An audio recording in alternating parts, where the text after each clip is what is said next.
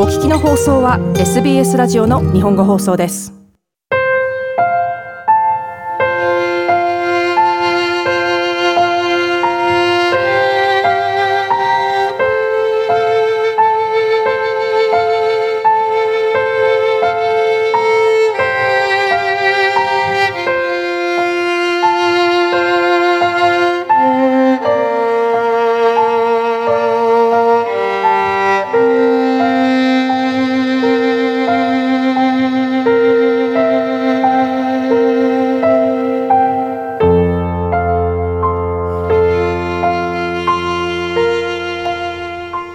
皆様お元気でお過ごしでしょうか？ビーバオペラの時間がやってまいりました。プレゼンターの大竹彩子です。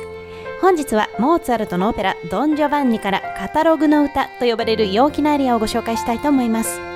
ドン・ジョバンニはモーツァルトの四大オペラの一つでまたダポンテ三部作と呼ばれております台本作家ロレンツォ・ダポンテとの共作のうちの一つでもあります。ダポンテ三部作とはそれぞれに独立した別のオペラなのですが以前取り上げましたフィガロの結婚。本日ご紹介しますドン・ジョバンニ。そしてまだご紹介はできておりませんがコジファン・トゥッテというオペラの3作品の総称でまたここにこちらも以前ご紹介しましたドイツ語のオペラマテキを加えた4作品がモーツァルトの4大オペラとして親しまれております。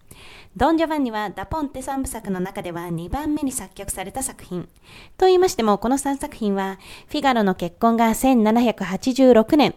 ドン・ジョバンニが翌87年、そしてコジファン・トゥッテが1790年と、3作品とも初演時期が集中しておりまして、ダポンテとの抜群のコンビによって、モーツァルトのオペラの魅力が最高潮に達した時期であると言えるのではないでしょうか。さて、ドン・ジョバンニといえば、ご存知の方も多いかとは思いますが、女性を特会引っかいする期待の女たらしです。17世紀スペインの伝説上の人物、ドン・ファンのイタリア語読みです。オペラドン・ジョバンニはこのドン・ファンの伝説をもとに当時の戯曲などを原作として作られた作品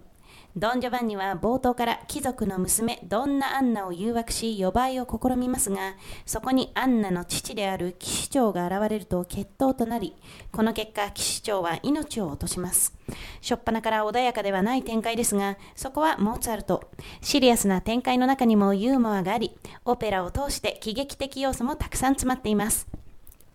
アンナ一行による敵討ち計画ドン・ジョバンニの元婚約者による付きまとい、そしてそうした状況も何のそのと、次から次へと女性を誘惑し続けるドン・ジョバンニ。様々なドラマを経て、最終的にドン・ジョバンニを待ち受けているのは、自分のこれまでの行いの報いとしての地獄落ちなのですが、彼の死を見届けた他の登場人物たちはというと、これを教訓あるいは反面教師として我々は真面目に楽しく生きていこうと華やかに歌い幕を閉じます。そして本日お聴きいただくカタログの歌はそんなドン・ジョバンニの従者レポレッロによって歌われるアリアです。レポレッロは基本的にドン・ジョバンニと行動を共にしていますが、このアリアは一幕でドン・ジョバンニが元婚約者のドンナ・エルビーラから逃れようとレポレッロに彼女を押し付けた際に歌われます。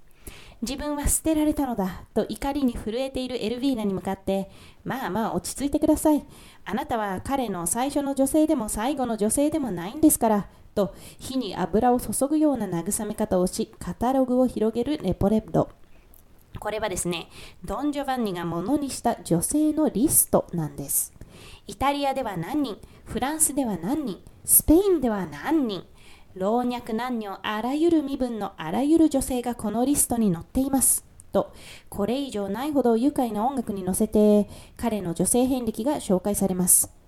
ちなみにレポレッドはバス、あるいはバスバリトンと呼ばれる、こう、非常に低い声を持つ男性の役柄ですので、低い声によるユーモアの魅力というのもたっぷりご堪能いただけるかと思います。またこのオペラは私の大好きな作品のうちの一つでアリアも重賞も本当に名作揃いと思っているのですが自分が現実的に歌える可能性のあるソプラノの役柄以外ですとぜひ一度バスになってこのレポレッドのアリアを歌ってみたいなと長年思っていますでは本日お聴きいただく演奏はイタリア人バスバリトンのルーカ・ピサローニによる歌唱でヤニック・ネゼ・セガン指揮バーデンバーデン音楽祭でのコンサート形式の上演による2012年の音源です。表情や仕草なども想像しながらぜひお楽しみになってくださいではまた来月お会いいたしましょうどうぞお元気で SBS 日本語放送の Facebook ページで会話に加わってください。LIKE、いいねを押してご意見ご感想をお寄せください。